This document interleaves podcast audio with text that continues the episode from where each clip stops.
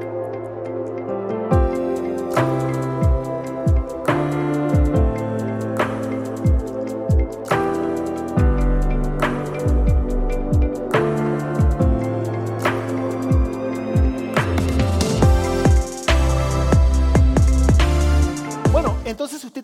Por favor, eh, vaya al libro de Apocalipsis, el libro de Apocalipsis. Si no tiene su Biblia, hay una Biblia frente a usted probablemente, y si no, también tenemos los eh, versículos ahí en la pantalla. Así que Apocalipsis capítulo 3, Apocalipsis capítulo 3, comenzando desde el versículo 15 hasta el 20, vamos a leer eh, la palabra de Dios. Así que Apocalipsis 3, del 15 al 20, dice así. Dice, conozco tus obras, sé que no eres ni frío ni caliente, ojalá fueras lo uno o lo otro. Por lo tanto, como no eres frío ni caliente, sino tibio, estoy por vomitarte de mi boca. Dices, soy rico, me he enriquecido y no me falta nada. Pero no te das cuenta cuán infeliz y miserable, pobre, ciego y desnudo eres tú. Por eso te aconsejo que de mí compres oro refinado por el fuego para que te hagas rico, ropas blancas para que te vistas y cubras tu vergonzosa desnudez. Además, colirio para que te lo pongas en los ojos y recobres la vista. Yo reprendo y disciplino a todos los que amo. Por lo tanto, sé fervoroso y arrepiéntete. Mira que estoy a la puerta y llamo. Si alguno oye mi voz y abre la puerta, entraré y cenaré con él y él conmigo. fuertes palabras, ¿cierto? Te puede decir, no sé, ¿por qué vine a la iglesia hoy día, pastor? ¿Por qué vengo a la iglesia mejor un día donde el mensaje sea un poquito más suave? Pero sabe que le voy a confesar, cuando estoy preparando los mensajes dentro de la semana, hay veces en que siento que Dios me dice, habla respecto a esto, y no quiero. Realmente no quiero porque yo no quiero que las personas se incomoden. Pero mi llamado es a predicar todo lo que la palabra de Dios dice. Así que con todo mi amor y cariño les voy a predicar un mensaje que les va a incomodar. Así que prepárense. Bueno, estamos en una serie que se llama Me Rindo y hemos estado hablando respecto a diferentes áreas en nuestra vida que Dios nos está, llamado, nos, está llamando a rendirnos. Ahora, la premisa de toda esta serie, y lo hemos estado hablando dentro de las últimas semanas, es que no sé si a usted le pasa, pero a mí me pasa que yo crecí creyendo que ser cristiano era, por ejemplo, venir a la iglesia. Yo crecí creyendo que, ser cristiano era saberse algunos versículos bíblicos. Yo crecí creyendo que, ser cristiano era compartir un espacio físico una o dos veces por semana.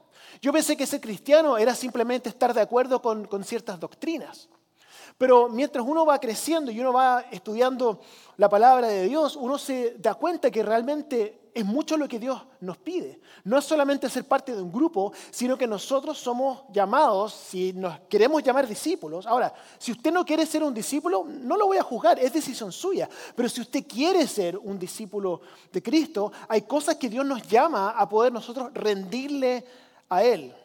Hace unas semanas atrás estaba haciendo un, paralelo entre la iglesia y un club social, o la iglesia y un gimnasio. ¿Se acuerdan?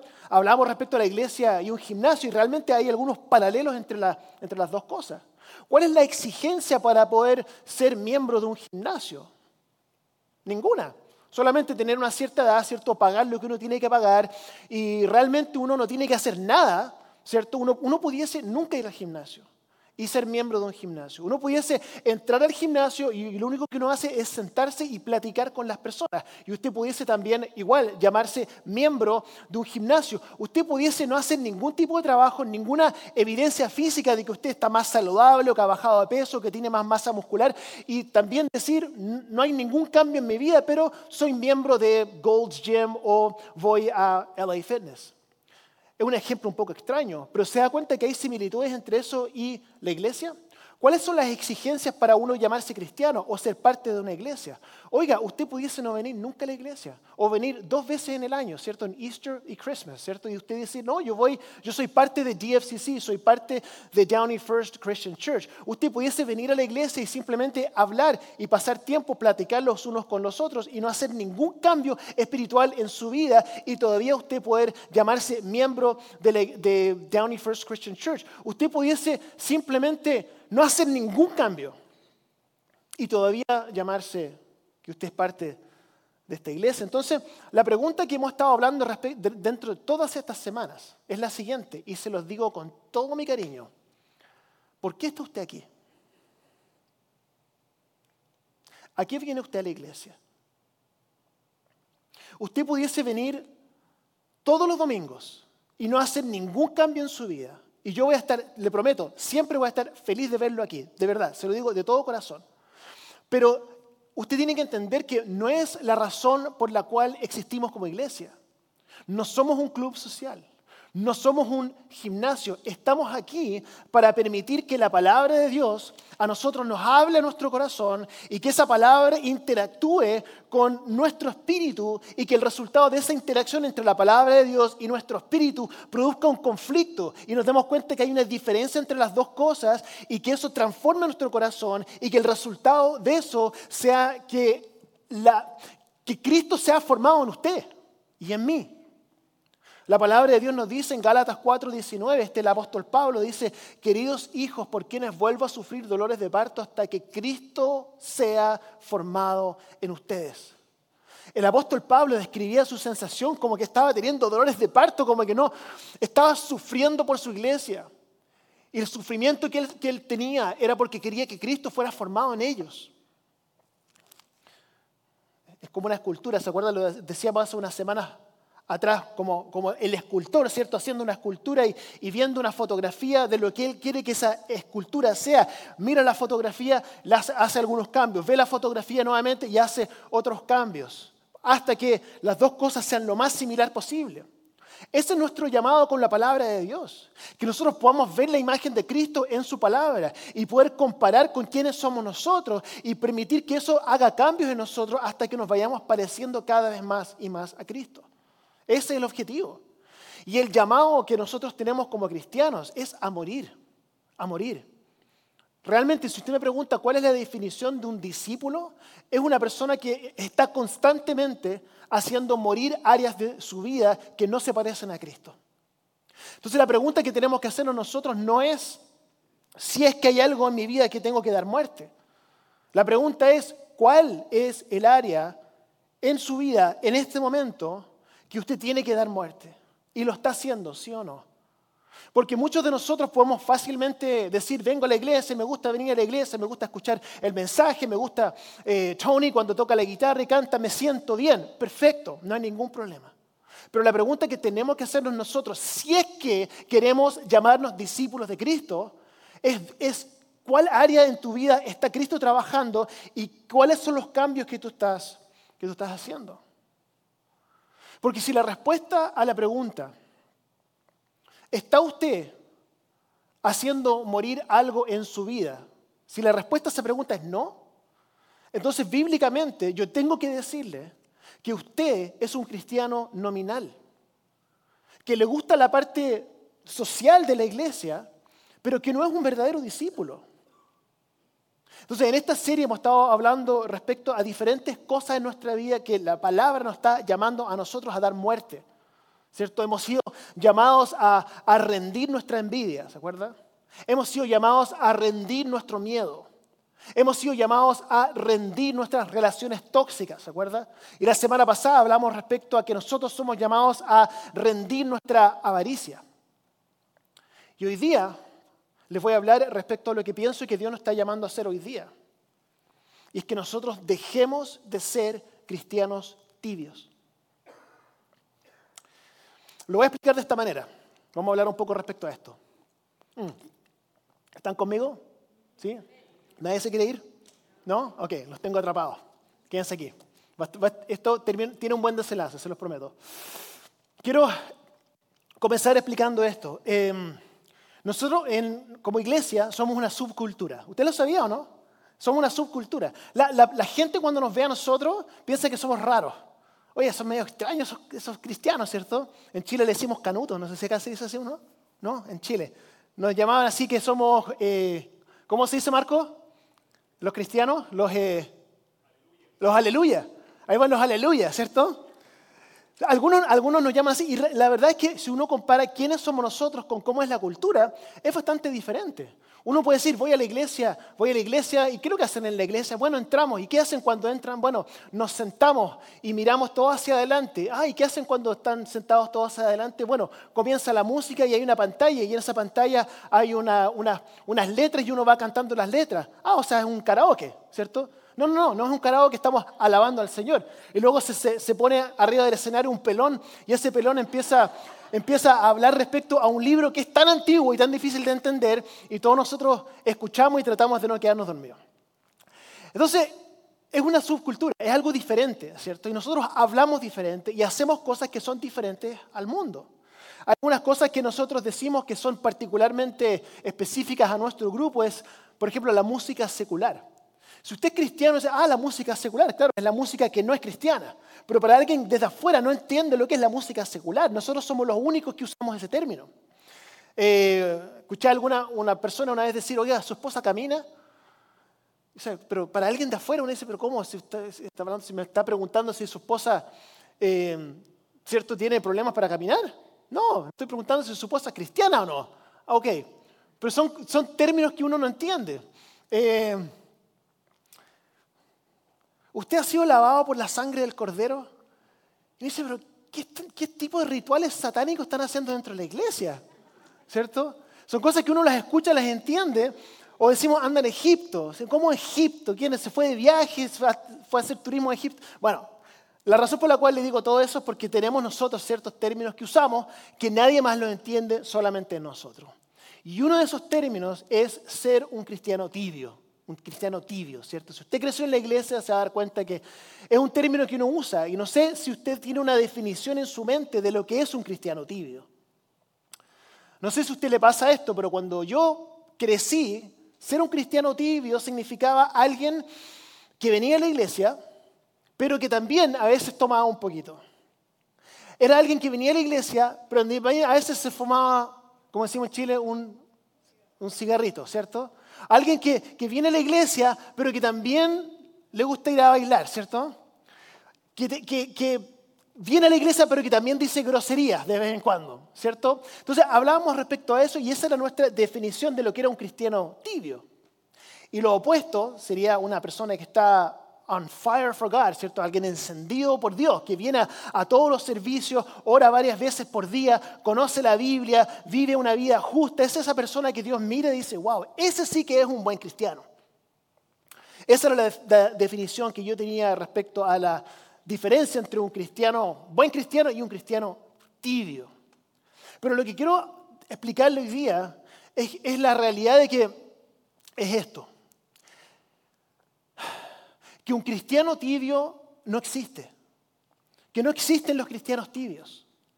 Porque, porque o usted es cristiano o usted es tibio, pero no existen los cristianos tibios. Porque si usted es tibio, entonces no se llame discípulo de Cristo. De eso quiero hablar un poco hoy día. Este, este libro, el libro de Apocalipsis, es el libro que introduce este concepto, que introduce el concepto de la, de la tibieza.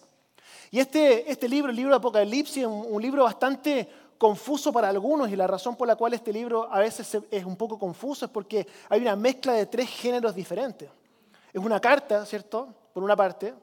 Por otro lado, también es un género literario de, eh, de, ser un libro profético, eh, pero también es literatura apocalíptica, como lo dice la palabra.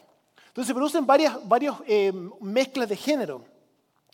Y el apóstol Juan escribe este libro, el, Juan el apóstol, ¿cierto? El apóstol que, Cristo amaba. Eh, y él estuvo predicando, ¿cierto? En Roma y ya cuando tenía como alrededor de 70 años, algo así, lo, expulsaron a una isla, la isla de Patmos, ¿cierto? Que está en, en Asia Menor. Sería Turquía hoy en día, ese lugar. Y luego él empieza a escribir esta carta como resultado de una visión que él tiene de Dios. Empieza a escribir. Y hay varias partes de este libro, y esta parte corresponde a la parte de las cartas. Y el apóstol Pablo le está escribiendo siete cartas a siete iglesias. Y la carta que estamos hablando hoy día es la séptima iglesia. Y esa es la iglesia de la Odisea, la iglesia de la Odisea. Y, esto es lo que dice, está hablando respecto, ya, ya lo leímos, pero lo vamos a volver a leer. Este pasaje, Jesús está criticando a la iglesia por ser tibia en su fe, o sea, no es ni caliente ni fría. Lo voy a leer nuevamente, el versículo 15 eh, verse 15 dice así. Dice, conozco tus obras, le está hablando a una iglesia, conozco tus obras, que no eres ni frío ni caliente. Ojalá fueras lo uno o lo otro. Por lo tanto, como no eres ni frío ni caliente, sino tibio, estoy por qué. ¿Qué es lo que dice? Estoy por vomitarte de mi boca. es un lenguaje un poco chocante, ¿cierto? Que Dios le esté hablando a una iglesia y diciéndole a la iglesia, estoy por vomitarte de mi boca.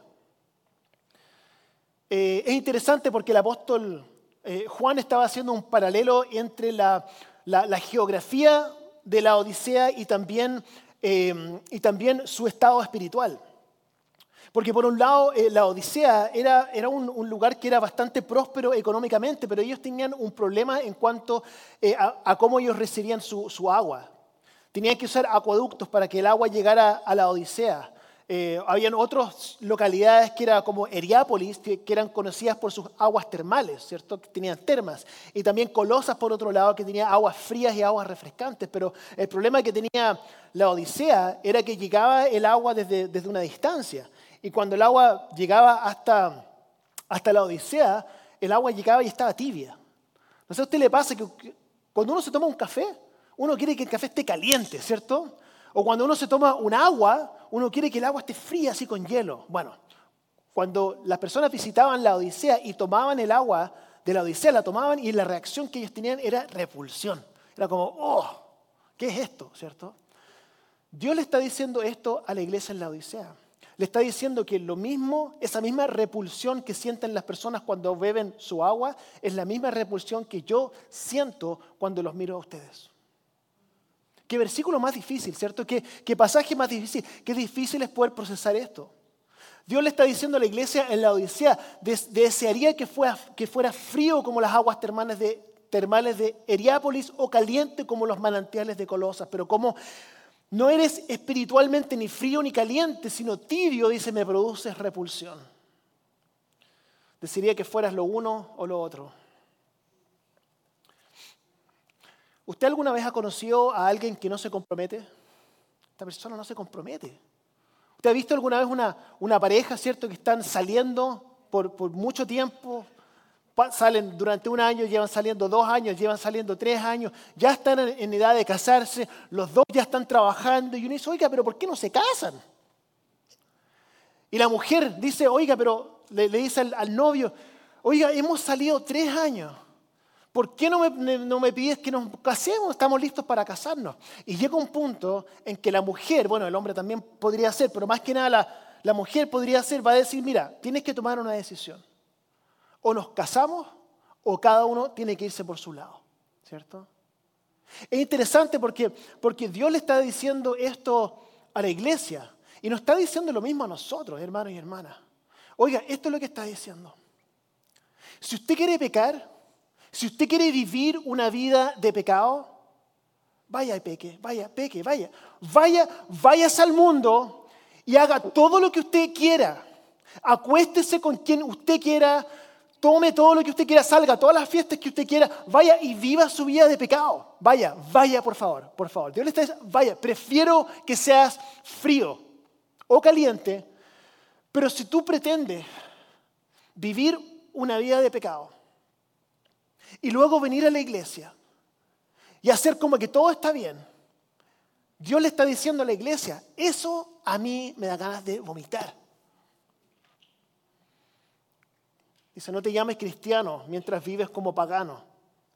Eso me hace vomitar. Mire, hermanos y hermanas, quiero, quiero decir algo. Hoy, hoy en día creo que en, en una cultura donde las líneas morales están tan difusas, siento que es cada vez más necesario que nosotros como cristianos nos levantemos y podamos llamarle a las cosas como son. Mire, voy a decir algo muy controversial. ¿Están preparados? ¿Se ¿Están preparados, no? Mi esposa me está mirando como, no lo digas, te pueden despedir. Mire, no es tan controversial, pero la verdad es esto, mire. Existe el bien y existe el mal. Existe lo correcto y existe lo incorrecto. Existe lo moral y existe lo inmoral. Existe el pecado y existe la rectitud. ¿Por qué hoy en día eso es tan controversial decirlo? Todos queremos estar entre medio. No, no está tan mal. No, si puedo hacer, vengo a la iglesia, después hago esto, después me confieso, después hago... Dios nos está diciendo hoy día que eso es algo que a Él le produce repulsión. Y eso a mí me da terror, hermano y hermana, me da terror que Dios me mire o nos mire como iglesia y nos vea de esa forma. Con Cristo, hermanos y hermanas, es todo o nada. Mateo 12:30 dice, el que no está de mi parte está en mi contra. Y el que conmigo no recoge, esparce o desparrama. Lucas 9:23 dice, dirigiéndose a todos, declaró, si alguien quiere ser mi discípulo, que se niegue a sí mismo, que tome su cruz y me siga. Lucas 14 del 26 al 27 dice, si alguno viene a mí y no sacrifica el amor de su padre y a su madre, a su esposa y a sus hijos, a sus hermanos, a sus hermanas y aún su propia vida, no puede ser mi discípulo. Y el que no carga su cruz y me sigue no puede ser mi discípulo. O sea, Cristo no está diciendo o estás completamente comprometido o no te molestes. Es todo o nada. No quiero esto que, que al medio, así como que sí, como que no, es que no. Es todo o es nada. Creo que fue Pastor Francis Chan el primero que dijo esto, dijo este concepto de que los cristianos tibios no existen. Si usted es un discípulo de Cristo, no puede estar así entre el medio. Vamos a decidir quiénes somos. Oiga, ¿quién es usted? ¿Somos seguidores de Cristo o estamos en el mundo? Yo no estoy aquí para obligarlo a tomar ninguna decisión, pero lo que le estoy diciendo es que estas son las palabras de Dios que nos están desafiando a poder decidir a quién vamos a seguir. Y usted puede decir, pero es que pastor, sabe que no estoy tan de acuerdo. La verdad que no, no estoy muy de acuerdo porque no, no, no es, somos todos tibios, ¿cierto? Usted puede decir, pastor, pero es que realmente somos todos tibios, ¿cierto? Porque todos pecamos, todos cometemos errores, todos queremos hacer algo, pero al final nos equivocamos, etcétera, etcétera, etcétera. Y es aquí donde necesitamos aclarar el término. Porque ser tibio no significa ser pecador. Ser tibio no es ser pecador. Cuando, cuando Dios dice, ustedes son tibios, así que los quiero vomitar de mi boca, entonces, si eso significa que son, que, somos, que son los pecadores los que son vomitados de la boca, entonces vamos a ser todos vomitados de la boca de Dios, porque la palabra nos dice en Romanos 3, 23, dice, porque todos han pecado y están destituidos de la gloria de Dios. Entonces no puede significar eso. La tibieza no está hablando de que nosotros somos pecadores. La tibieza es otra cosa. Entonces, la pregunta que nos tenemos que hacer entonces es qué es lo que significa ser tibio. Si, ser tibio no significa ser pecador, entonces, ¿qué es lo que significa ser tibio y cuál es la, cuál es la diferencia? De hecho, una de las cosas que, por las cuales Jesús fue criticado era porque él recibía a los pecadores y comía con ellos. Entonces, él está recibiendo a los pecadores, está comiendo con ellos, pero está rechazando a los tibios. Entonces, ¿cuál es la diferencia aquí? Y quiero aclarar nuevamente, ser imperfecto no es ser tibio. Ser imperfecto es ser humano. Entonces, ¿qué es lo que es?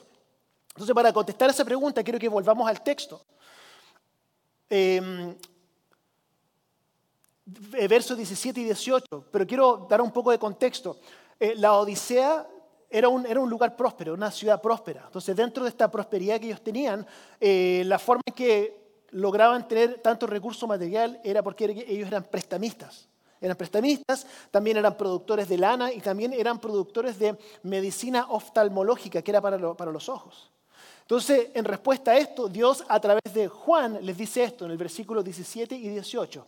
Dice así, dice, dices, soy rico y me he enriquecido y no me hace falta nada, pero no te das cuenta de cuán infeliz y miserable, pobre, ciego y desnudo eres tú. Por eso te aconsejo que de mí compres oro refinado por el fuego para que te hagas rico, ropas blancas para que te vistas y cubras tu vergonzosa desnudez, además colirio para que te lo pongas en los ojos y recobres la vista. ¿Qué es lo que le está diciendo Dios a esta iglesia? Le está diciendo, en tu afán por enriquecerte con los intereses de tus préstamos, ustedes se han vuelto espiritualmente pobres. Eh, le está diciendo, usted puede vender lana y enriquecerse y tener ropa extra, pero espiritualmente ustedes están desnudos. Usted puede ayudar a otros a recuperar su vista a través de este colirio que ustedes venden, pero, mientras están vendiendo colirio para que los demás puedan ver mejor, ustedes mismos están espiritualmente ciegos. Le está diciendo esto a la iglesia. Entonces, ¿qué, qué lo que era que le producía a Dios repulsión. ¿Qué es lo que era? ¿Él los estaba rechazando porque eran ricos? No. Usted puede decir, sí, pastor, los estaba rechazando porque eran ricos. ¿No se da cuenta que, que el dinero es la raíz de todo tipo de males? No, no es el dinero, es el amor al dinero. es el amor al dinero. Entonces el problema que ellos tenían no era el dinero, el problema que ellos tenían, y es el problema que nosotros también podemos tener, es tener el corazón dividido. La prosperidad económica no es lo que Dios repudia. Mateo 6, 24 dice sí, para aclarar el término. Dice, nadie puede servir a dos señores, pues menospreciará a uno y amará al otro, o querrá mucho a uno y despreciará al otro. Ustedes no pueden servir a la vez a Dios y a las riquezas. Hermanos y hermanas, la Odisea tenía la intención de servir a dos señores. Era la intención que ellos tenían. Ellos querían servir a Dios, pero también querían servir a las riquezas. Por eso eran repulsivos ante Dios. Le estaba diciendo, yo prefiero que ustedes fueran ardientes, ¿cierto? Como las aguas termales de, de o que fueran fríos como los manantiales de Colosas, pero un corazón dividido, eso me repugna. Mire, Dios es un Dios celoso. Dios es celoso. Y usted puede decir, ah, pienso que los celos de Dios pueden ser como un poco como un atributo negativo de Dios, ¿cierto? Celoso. Pero yo quiero decirle que los celos de Dios no son un atributo negativo de Dios, sino que son evidencia de cuánto Dios a nosotros nos ama. Dios no está diciendo, yo prefiero perderte por completo a tener que compartirte con alguien. La Biblia nos enseña en Efesios capítulo 5 que nosotros como iglesia y nosotros como cristianos somos como la novia de Cristo, la novia de Cristo. Y no sé usted, nosotros con mi esposa llevamos casados 20 años, vamos a cumplir 21 años en octubre. 20 años llevamos casados. Y yo a ella no la voy a compartir con nadie. ¿Me, escucharon? ¿Sabe por qué? Porque ella es mía. Y yo a ella la amo. Entonces lo que Dios está diciendo es que el celo de Dios es similar al celo de un esposo por su esposa. Yo no la voy a compartir porque yo la amo.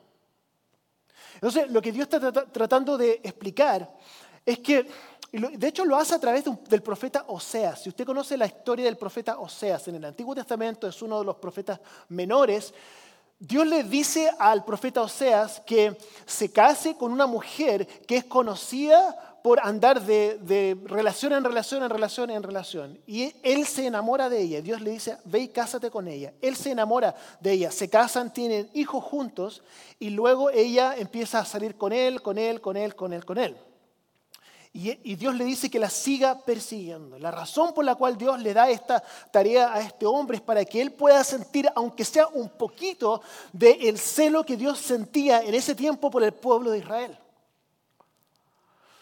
Y es porque Dios nos ama. Dios no nos quiere compartir con otra persona. Si mi esposa se me acercara un día y me dijera, Josh, yo te amo, pero, pero me gustaría salir con otros también. O sea, el solo pensarlo, de que nosotros tuviésemos ese tipo de relación, a mí me produce un malestar estomacal. Yo prefiero, ¿sabes qué? Anda y haz lo que tú quieras. Yo prefiero perderte por completo que tener que compartirte con otras personas. ¿Por qué les digo esto? Porque ser tibio es creer que nosotros podemos tener una relación con Cristo mientras le somos infieles a Él. Y eso a Dios le produce repulsión. Y la razón por la cual le produce repulsión es porque nos ama y quiere que nosotros seamos exclusivos con Él. La pregunta con la cual les quiero dejar hoy día es esta. ¿Usted tiene un corazón dividido? ¿Usted le está siendo infiel a Dios? ¿Usted tiene la intención de continuar con un corazón dividido? Este es el problema. El problema es que sí pecamos, claro que nos equivocamos, es cierto. Pero el problema es este. El problema es, pensar que nosotros podemos tener una relación con Dios y al mismo tiempo una relación con el mundo y pensar que eso está bien. De hecho, algunos de ustedes, se los digo con todo mi cariño, van a escuchar este mensaje y ustedes van a decir, sí, en realidad tengo el corazón dividido y ustedes van a salir de este lugar y no van a hacer ningún cambio. Porque ustedes piensan que eso está bien y que eso es aceptable. Y yo lo único que puedo decirle es que esto es lo que, usted le produce a Dios cuando usted tiene la intención de vivir su vida de esa manera. Ahora, esto no se trata de renunciar a todo, voy a dejar mi trabajo, voy a dejar mi familia, todo y me voy a unir a un convento. Este no es el llamado de hoy día. Ser tibio no es ser imperfecto, todos somos imperfectos. Ser tibio es tener un corazón dividido y pensar que eso es aceptable ante Dios.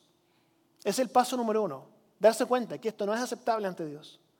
Que Dios preferiría que usted se fuera por completo al mundo que tener que compartirlo con el mundo. No podemos servir a dos amos, no podemos servir a dos señores. Entonces lo que era cierto geográficamente para la Odisea era cierto para ellos también espiritualmente, eran tibios. Y lo mismo puede ser cierto para nosotros. Entonces la pregunta no es si pecamos o no pecamos, todos pecamos, somos humanos. La pregunta, quiero que usted se haga esa pregunta honestamente. Si usted hoy día entiende esto, pero todavía tiene la intención de seguir viviendo de la misma forma, eso no es aceptable ante Dios. No podemos llamarnos cristianos y también ser tibios. Los cristianos tibios no existen. Somos llamados a mucho más que eso. Quiero pedir si podemos cerrar nuestros ojos por un momento. Vamos a inclinar nuestros rostros. Voy a decir algunas cosas y luego vamos a orar. Escuche esto. Juan termina esta sección dándonos un poco de esperanza. Dice el versículo 19 y 20, lo voy a leer, con los ojos cerrados y con los rostros inclinados. Dice así, yo reprendo y disciplino a todos los que amo. Este llamado de atención de parte de Dios es porque Dios a usted lo ama. Por lo tanto, dice la palabra, sé fervoroso y arrepiéntete. Mira que estoy en la puerta y llamo. Si alguno oye mi voz y abre la puerta, entraré y cenaré con él y él conmigo. Entonces, esta es la invitación de hoy día. Que usted hoy día dé el paso de entender primeramente que esta, quizá usted no lo sabía, quizá usted, primera vez que lo escucha, que esta forma de vivir no es aceptable para Dios. Y está bien, eso está perfecto, por eso que es importante que usted lo escuche. Y que usted pueda aceptar esto y permitir que Dios a usted lo ayude a tomar una decisión, ¿a quién, a quién va a seguir? Entonces, con los ojos cerrados y los rostros inclinados, quiero preguntarle a usted hoy día si si a usted le gustaría comprometerse completamente con Dios hoy día. Y si ese es usted, voy a pedir que simplemente levante su mano y la baje. Yo voy a orar por usted. Amén. Dios le bendiga. Amén. Amén. Amén. Amén. Amén. Dios le bendiga. Dios le bendiga. Amén. Amén. Gracias. Amén. Amén. Señor Jesús, damos gracias por este momento que compartimos. Quiero orar, Señor, que todo lo que hemos escuchado hoy día pueda, pueda establecerse en nuestro corazón. Que podamos primero reconocer que, que todos los pecados han sido perdonados por ti, pero que somos llamados a vivir nuestra vida de una cierta forma y que nosotros no somos aceptables ante ti teniendo corazones divididos y pensando que eso está bien. Oro que el hecho de nosotros descubrir de que eso no está bien pueda ayudarnos a poder comenzar a ajustar nuestra vida a la imagen de Cristo. Oro por todas las manos que se levantaron, todas estas personas que han tomado la decisión de entregarse completamente a ti. Gracias por cada uno de ellos. Y oro, Señor, que podamos realmente continuar en este trayecto de transformar nuestra vida a la imagen de tu Hijo. Esa es nuestra oración de hoy día y lo oramos en el nombre de Jesús. Amén.